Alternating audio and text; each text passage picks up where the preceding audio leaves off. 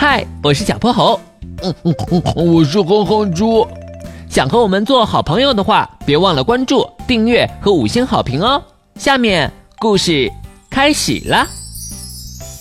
小泼猴妙趣百科电台，睡不醒的哼哼猪。好困啊，小泼猴，我先睡一会儿，等上课了叫我。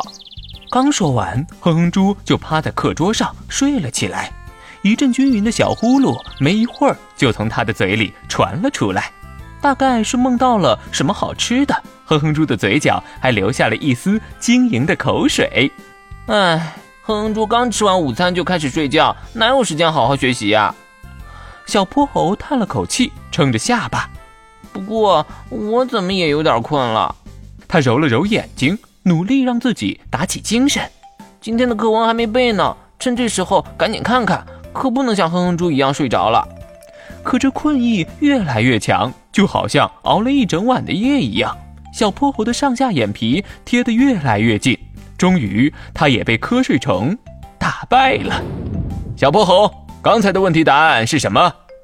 叫醒小泼猴的是麋鹿老师的声音。小泼猴心中猛然一惊，慌忙从座位上站起，可他哪知道什么问题的答案，站在座位上支支吾吾。半天也说不出话来。我原本以为只有哼哼猪会在课堂上睡觉，没想到小泼猴你也这样。麋鹿老师，我……小泼猴想解释一下，但最后什么也没说出来。还有哼哼猪，哼哼猪，麋鹿老师又喊了好几声，哼哼猪也不过是换了个更舒服的姿势，继续趴在桌子上。最后还是小泼猴用力推了推，才把他叫醒。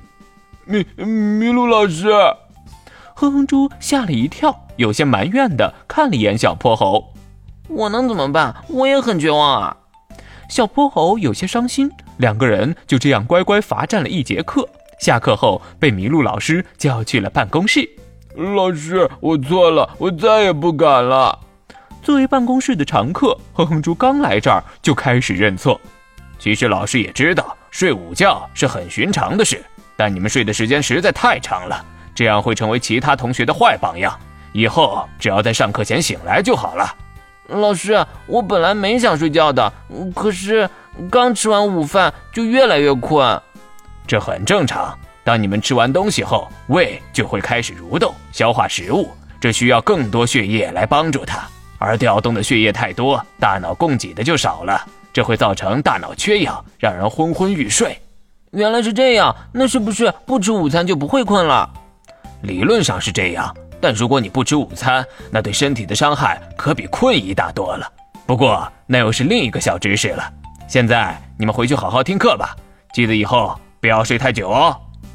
好的，老师，我们知道了，以后肯定会在上课前醒来的。哼猪，以后我们可以用万能手表做闹钟，就再也不怕睡过头了。小泼猴真聪明，这样我就又能有香香甜甜的午觉了。